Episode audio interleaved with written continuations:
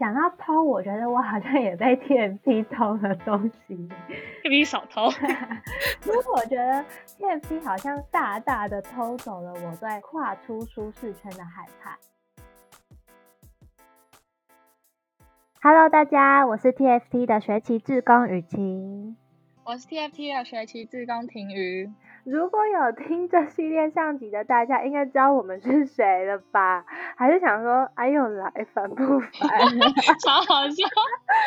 小小前情提要一下，因为我们在想说，大家可能平常听 TFT Podcast，或者是平常在关注这个组织的时候，多多少少都会对这里在做什么啊，有什么方式可以加入啊，有一点好奇。所以我们就问阿迪亚说，可不可以让我们做这档节目？可能就是我们用这个主题来做一集 podcast 的话，会吸引很多的人来听。这样，所以噔噔，这就是我们的 podcast。我们将用桑屏明星咖啡馆隔壁桌客人的概念，在这里跟大家聊聊我们这学期来到 TFT 当志工后发生的一些故事啊，或者是有趣的经验。那跟这系列的上集一样，我们同样会邀请同为学习志工的伙伴们来一起聊一聊，一样来到介绍桥段。今天要一起聊聊的伙伴是陈敏跟佳琪。Hello，大家，我是纯敏，我是 TFT 学期志工里面计划甄选组的志工。计划甄选组大概在做的事情就是跟 TFT 计划相关的甄选行政的事情，就是我们会确保书面审查资料大家都是符合报名的资格，然后呢，在实际上网络面试或者是现场面试的时候，都会确保让流程是顺畅的。Hello，我是佳琪，和婷瑜还有雨晴一样，我也是学期志工里面的校园大使。校园大使主要负责的是透过一些活动或是演讲，去推广 TFT 和教育不平等的议题给更多的人认识。那在一开始，我想要先跟大家分享，就是我会进来 TFT 当志工，其实是因为一个瞬间，真的是很明确的一个瞬间。其实我想申请加入 TFT 志工的时候是大四下学期，那我觉得那个时候的自己其实对未来有很多的彷徨，也有很多的怀疑，而且我自己心里一些的初衷，我觉得好像都被世俗眼光给影响了，或者是我觉得我拥有的能力好像都是很不值钱啊，然后很微不足道，然后包括那时候对于要不要试试看当学期志工也有很多很多的犹豫。尽管加入 TFT 是我在高中就很想做的事情，但是呢，就是在我看完电影《灵魂急转弯》灯一亮，我坐在电影院爆哭的那瞬间，我就觉得不管了，我要升级，所以我拍桌，对，我拍桌，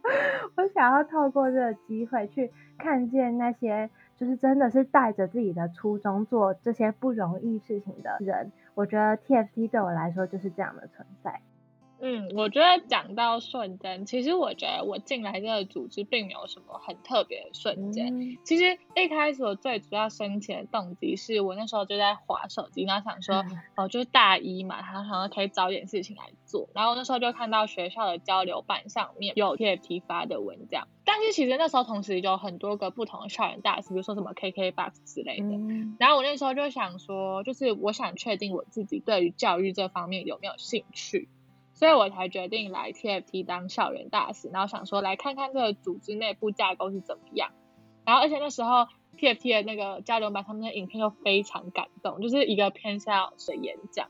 然后我就觉得天呐，这是一个令人觉得很感动的一个组织吧。嗯。所以我就决定说好吧，那不然我就来申请看看，就勇敢的跨出了那一小小步，所以就进来当了校园大使这样。那想问陈敏和佳琪，没有那个？想要加入 TFT 的瞬间吗？嗯，比起说瞬间，我觉得自己比较像是蓄谋已久的感觉。就我觉得自己在成长路上是一个经历过很多恩惠和善意的人，也都碰到了很多很棒的老师。所以在蛮小的时候，其实我就蛮确立自己想要走教育这条路。但是可能在长大之后，然后有去做一些志工服务，或是接触到一些书籍啊、理论，然后就会觉得说，要改变教育不平等这件事情，好像其实蛮难的。然后有时候会觉得蛮无力的。后来就知道 TFT 这个组织，听说了蛮多很厉害的事迹，就其实蛮想要进来看一看，说这个组织是怎么在教育不平等的这个结构里面去试着着力，去试着做改变，所以我就进来了。我觉得我跟佳琪比较不一样，就是我是在我高三那一年才对教育真的比较有理解，因为我是打辩论的人，我在那一年打辩论的时候碰到教育不平等相关的题目，然后我才知道 TFT 他们是谁，然后在做什么，然后我同时也很好奇嘛，就是这个结构的问题那么大，他们到底怎么用这样的方式把人力投入当地，然后去回应那个问题。今年是我第二次再次加入 TFT 的志工。我中间有离开大概半年，然后我去看到了其他社团，可能是服务性社团的一些他们回应不平等的方式，然后所以呢，我又带着我的好奇再次回来这边，好像就是觉得自己其实可以在这边透过一些学习，然后去回答某一些我自己的好奇，这样。嗯，那就是其实听了大家的各种不同的那个瞬间，我自己要分享一个瞬间完之后进来的小故事，就是。一开始进来的时候，其实会需要加进一个群组，然后那个每个新进来的志工都会在里面介绍自己。我记得里面好像有大概六十几篇自我介绍，哎，我那时候整个滑爆，就把每一篇的自我介绍点开一看，因为我记得那时候还要打特质，三个 hashtag 之类的。对对，要给自己三个 hashtag。嗯。然后呢，我觉得我超坏，就是还没有看到大家的时候，就想说，啊，先看看照片，然后认识大家。这样。我也是，而且你知道吗？我那时候滑滑滑，然后就滑到一篇，看到有一个人把自己的脸。跟松狮的图片放在一起，说自己跟松狮长得很像，当时想说怎么那么怪的人，结果就是婷雨。那佳琪跟陈明有滑吗？有啊，我有看，超荒谬的，一定要看一下的吧。然后我想讲一个是，就是其实我第一次和大家要见面前，我非常紧张，是紧张到睡不着的那一种，因为我很害怕自己跟大家可能频率不合啊，或者是怕大家会不会都是那种充满愿景，然后有远大梦想，相较下自己好像就会觉得我是不是有点不够格。其实我觉得我第一次跟大家见面也超级紧张，嗯、然后我记得我那时候第一次训练，我记得是约七点还是八点还是九点，忘了，反正就约一个时间点。然后我提早大概十分钟到，然后楼下就有一家莱尔富，然后呢，我就坐在那边待到最后一分一秒才敢上去，真的超可怕。对，可是我后来进来之后就发现，其实这里会有各种形形色色意见。就像我上一集有提到，就是每个人的梦想、愿景、想加入的契机不一样，价值观也不一样。但我觉得在这个组织，因为每一个人其实都很被重视。那我想问问看，陈明，你觉得呢？哦，我在这边想到可以分享一个故事，是我在计划甄选组的一个看见，就是因为我们会帮忙现场面试或者是网络面试嘛。然后，其实，在 TFT 每个活动之后，会有一个 check out 的环节，去确认今天的流程顺不顺啊，或者是去确认每个人现在的状态如何，也在这边听大家的分享。然后那个时候就是那一天现场面试的 check out 的环节，然后就有一个招募推广的后勤伙伴就走进来，他就突然说：“哎，那个我的人有没有上啊？什么之类的。”然后我就想说，他的人是什么意思？是他亲戚来吗？还是他的朋友来？然后就后来发现，他的人是指说，就是 TFT 计划在申请者有问题的时候，其实都是可以跟招募推广的伙伴咨询，或者是问问他们问题，或者是聊聊天这样。然后他在讲的那个人，就是他的人，就是指说他所面对到的申请者。然后我当下就觉得，天哪，好像即便我们每个人说不定也最后不会进来这个计划，或者是也不会通过，但好像。大家都很重视每一个我们碰到的人，然后每一个我们要怎么应对，都很仔细的思考过吗？很重视每个人的感受的感觉。嗯，就是进来 TFT 会发现，他这个组织真的是很重视每一个人的声音，信任每一个人的存在。那我们刚刚前面有聊说想进来 TFT 的瞬间嘛？我现在想要立刻问一个就是小地狱的问题，就是有没有 哪一个瞬间是你想立刻离开的呢？那我先来。好，你先说。真的有一个非常地狱想要走的瞬间，就是每一次的培训哦，培训我真的是不行，每一次培训都要超早起床，嗯嗯、因为我家也不是住在离培训的地方很近，但是呢，每一次的培训就是又会告诉我说，好，下次意志力一定要坚持住啊，起床不可以赖床，因为我觉得。TFT 每一次的培训课程都算蛮充实的，嗯、而且我觉得他们的培训模式有点像是在同一个圆里面，可是那个圆会变得越来越深，就是像是挖洞一样。可能第一个礼拜先挖第一层洞，然后第二礼拜挖第二层，就越挖越深。所以你对教育不平等的了解啊，或者是对组织了解，会是用更深入的方式。嗯，对。我现在我觉得培训课程。真的非常充实，就是是你每一分钟都不能大分心的那一种。而且不瞒你们说，我有某几课在培训的时候是感动到小小泛泪，但是我有要立刻把它擦掉，这样收回来。对对对，所以虽然很累，会很想赶快回家躺平，但是还是会觉得说能感受到这个培训对我们来说是一个很有意义，然后很有力量的一个课程。那想听听看佳琪跟纯敏对于这点有什么看法呢？嗯，我记得每一次校园大使的开会都是整天培训完的晚上，然后大家就会去吃晚餐，对，然后吃完晚餐之后，整个人就会超级想睡觉，很想躺下去，但是这时候又会看到坐在隔壁的伙伴们，大家都算很疲倦，但是。无论是在开会啊，还是讨论的时候，大家感觉还是能量满满，还是很积极，在认真的讨论一些议题。那时候当下是觉得自己蛮幸运的，就是可以碰到一群这么棒的人，然后一起做事，然后也会觉得大家这股冲劲还是力量，也会感染我自己，让我觉得虽然我的生理很疲惫，但是我的心里还是冲劲满满的感觉。哎，我想插个题外话，说就 是每一次校园大使最后留下一段时间，mentor 就问我们说一到五分疲劳有几分？我觉得毫不犹豫都是五哎，我真的是觉得我自己要被榨干。你们呢？你们都给几分？我都给最低啊，会给最低高一点点，一分累啊。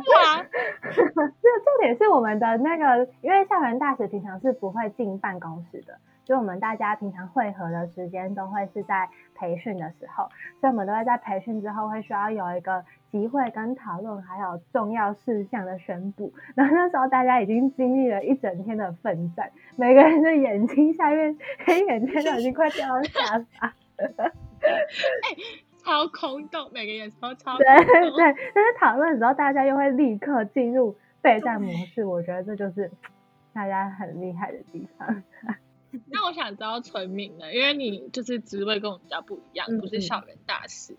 我我自己除了就是开会跟培训前要通勤一个小时之外，我觉得我的地狱瞬间就是，比如说我自己在行政上，然后出了小包，然后就会觉得，哦天哪，怎么会这么笨？好像很希望自己赶快可以把自己埋地洞。但其实后来，比如说 mentor 提醒我这件事情的时候，我都会觉得说，不是我做错事没关系，而是他给我的态度会觉得说，好像我们可以一起解决这个事情，那我们下次再避免这样的事情发生，就会让我想到我之前有一集在听。香婷的明星咖啡馆的时候，那时候安婷就有讲到说，就是在这个组织不会因为错误然后去否定整个人的价值。然后我当下就有蛮深刻的体会，因为那个时候我真的是忍不住想要破门而出，哎，就觉得自己怎么会这么糟糕。但是 mentor 还是很适时的提醒我要把心态比较放回正确的位置的感觉。虽然我们刚刚讲到说，不论是开会或是培训很累，但是其实到那一天结束的时候，都还是会很谢谢自己，就是说，哦，天哪，还好我今天有起床，还好我今天还是有进办公室，然后就觉得很感谢可以来到这边经历这一切，这样。嗯，在上集的最后啊，我们有分享到，其实加入 TFT 当志工，就像给自己服一个改变自己的戏，包括其实当志工这学期，我们刚好面对了就很严重的疫情。然后很多事情的发展都不如我们的预期，但我觉得也是因为面对到这样的事情，让我们有更多的时间需要去面对自己的情绪和心态上的转变。我自己其实也很有感触，因为当初疫情爆发的时候，我像上集有提到，就是我们没有办法办实体活动。嗯，哎，我跟于琦同一组，我们整组差点哭出来。对嘛？因为我们所有活动计划都写好了。对 对，然后我记得我们那时候已经要准备开班，而且重点是我们那时候，因为我们其实一组里面有很多不同大学的学生，然后都已经分配好组别，还说什么哦，你办活动的时候我们就去帮你这种，就是我们都已经安排好了，结果突然大爆发，真的是哭出来。可是后来还好是有想出现在这个 Podcast 计划，就把我们原本想要传达理念嘛，或者是传达的一些想法。换一种包装方式，变成现在的 podcast 形式。那我这边比较好奇的是，因为我跟佳琪是不同组。可是我们都是校园大使，但是我蛮好奇你们组内有没有什么改变？我们这组校园大使本来也是想要办讲座啊，或者展览墙这种实体活动，但是后来疫情爆发之后，也是所有实体活动都被迫要终止，然后就觉得一夕之间好像所有努力都白费了或泡汤了，大家就很低迷。那时候在群组甚至办了一个投票，直接决定要不要取消讲座，结果群组里面七个人，七个人全部都投要取消，然后就看。大家回讯息的速度就越来越慢，然后那时候心里其实觉得有点完蛋，就觉得大家会不会都打击很大，不想再继续做。结果在后来，在我们真的确定要取消实体活动那个晚上，我的伙伴们他们就突然打了长文，然后那个长文内容除了对于活动取消的难过，还有空虚，也包括了比如说对于下一步我们该怎么走的规划，还有提议。让那个本来可以用愁云惨雾去形容的群组，突然变得好像生气勃勃，大家都有一种莫名的生命力蹦出来，然后对于下一步的共识也突然就 一下子就凝聚了。然后那时候我们的希望就是在我们担任校园大使的期间，可以和彼此共同去创造一个活动，然后也发挥我们的影响力，让更多人知道教育不平等的议题。同时，我们也觉得说，虽然疫情终止了我们的活动，还有一些正常生活。但是教育不平等这件事情是不会因为疫情而终止。如果我们最终的目标是希望更多人可以去看见或了解教育不平等的话，那秉持着以终为始的精神，与其直接放弃，我们选择的是想要另辟蹊径。也因此就有了后来我们的 IG 互动故事。大家如果有兴趣，也可以去 TFT 的 IG 账号看看。那个超棒的哦！开始生产，以下是生产时间，可以介绍一下你们的活动大概在干，从发想啊，然后到后期执行有什么遇到什么困难，这些都可以跟大家分享。我们那时候就是我们有看到别人吧，有做这样子像 IG 的互动模式，就是点一张图，可能有按钮，然后可以进入下一个连接，然后连成一个故事，在这个故事中传达教育不平等这件事情。在这个过程中，其实因为我们本身都不是什么作图大师，然后大家也没有什么美工的基础，所以那时候要怎么用电脑作图，就成为一个蛮大的障碍。然后还有就是，我们那时候很忧虑一件事情，因为如果我们希望更多人可以看见教育不平等这件事情，就会希望这个故事是简单易懂的。但是同时又会很焦虑，说如果我们把它变得比较简单，或是比较没有那么复杂，会不会让人误会说教育不平等是一件很简单可以解决的事情？然后就陷入了有一种两难的境界。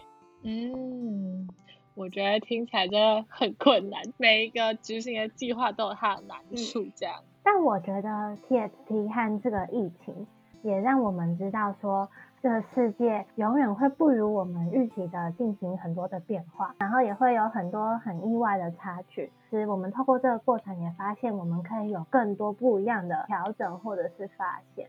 那其实我们在录制前准备的时候，和陈敏跟佳琪聊天的时候，我听到陈敏说了一个关于跳不出 TFT 这个火坑故事，然后我觉得这个故事让我印象很深刻，所以我想邀请陈敏在这一集的比较偏结尾的地方来跟大家分享分享这个故事。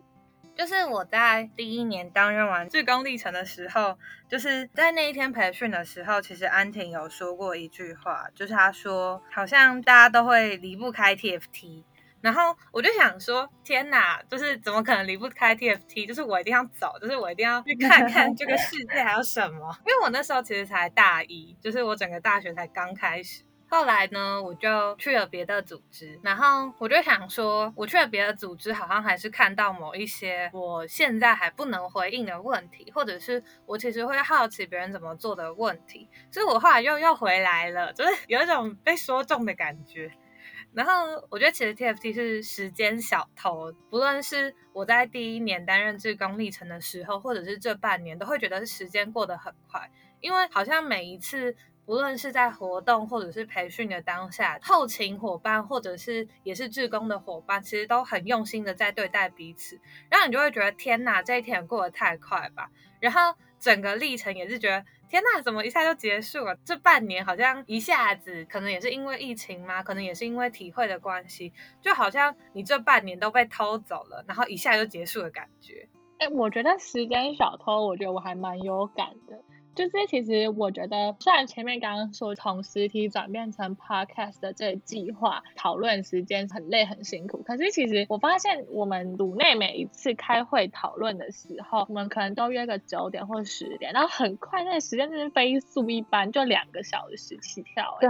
我每次都吓到，我每次结束开会的时候，哎，我们刚刚聊天聊这么久，有讨论这么久吗？我整个就是觉得天哪，时间去哪了？嗯，但我觉得。TFT 偷走了我的东西，我觉得是偷走了我的世俗眼光吧。就是因为它让我知道说有一个地方其实还是有很多温暖的人存在。就是可能是还没有接触到这个组织的时候，可能就觉得这个世界其实有一点点的小可怕嘛。就是因为毕竟长大了，还是会看到很多这个世界社会上面的一些黑暗面吧。然后可能会把我们磨得更圆滑。当我被磨得更圆滑之后，就会忘记说，其实这个世界上还是有很多温暖存在。那在 TFT 里面，就会让我觉得说，每个人都值得被这个世界温柔的对待。不论你是在里面的志工、老师、后勤人员，或者是老师去偏乡教书的那些学生，都很值得。这是我觉得我被偷走的最大的东西。讲到偷，我觉得我好像也被 TFT 偷了东西。TFT 少偷。因为我觉得 TFT 好像大大的偷走了我对跨出舒适圈的害怕。因为我觉得我原本是一个很沉浸在自己世界的人，就是我很喜欢泡在一个旁边都是我熟悉的人事物的地方。对于要尝试新的事物，我都没有很大的把握，然后也会有很多的担忧跟害怕。但是经过这一整个学期的经验，我发现其实想要改变没有这么难嘞。就其实勇敢跨出的收获是很值得，然后很棒的。我看雨晴好像很像诶。我也觉得 TNT 偷走了我对跨出舒适圈的恐惧，因为我自己本来在我填志工申请的时候，我有写到我不是一个很善于言辞的人，然后有点不太敢表现自己的样子。结果我被分配到校园大使的时候，其实蛮错愕的，觉得啊，怎么会选我一个这么不会讲话的人当校园大使？但是后来在 TFT 里面，我觉得我渐渐的重拾我言语的能力，比较不会那么害怕的说，可能讲的不好，可能讲的结结巴巴就不敢讲话，不敢讲出自己真实的想法，反而是 TFT 会渐渐的一步一步的用一个比较温柔的环境，告诉你说，不管你讲什么话都是有价值的，然后大家可以在这个环境中去激荡彼此的想法。可能以前我看到 Podcast 这种东西，我会直接拒绝，觉得很可怕，又一直讲话。但是这次我就觉得在 TFT 里面会让我想要去挑战看看我自己，然后挑战说我把话讲出来是不是会有什么不一样的地方？嗯，我觉得很棒哎，这些都是很棒的收获跟很棒的感触。我觉得也许透过这样子上下两集的分享，大家对 TFT 可能有稍稍的了解。我自己是觉得能够在这学期啊来到 TFT 当志工是一件很幸运的事。也许我们都被 TFT 偷了不同的东西，但是我觉得我们也从这个之中换来了更多的力量。而且我对改变这个词有很多更不一样的看法。比如说，有些人可能会觉得改变一定要轰天动地，但是我觉得从 TFT 发现，其实我们只要愿意跨出那一小步。就有可能可以为这个世界带来转动的力量。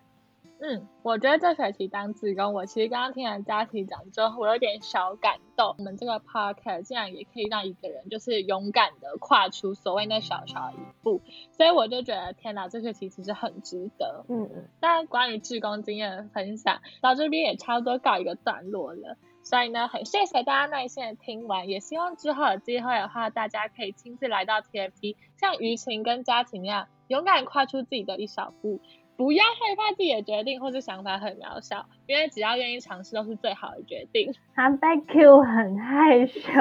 哎、欸。好，那最后的最后，一样要来一个宣传时间。如果你喜欢我们的 Podcast，欢迎到 Apple Podcast 给我们五颗星好评，来刷一波，对，刷一波，刷起来。那如果有什么想要更了解我们的地方，也可以到 Instagram 或者是 Facebook 找到我们哦。今天的 podcast 就到这边结束了，谢谢大家，谢谢大家，拜拜。拜拜。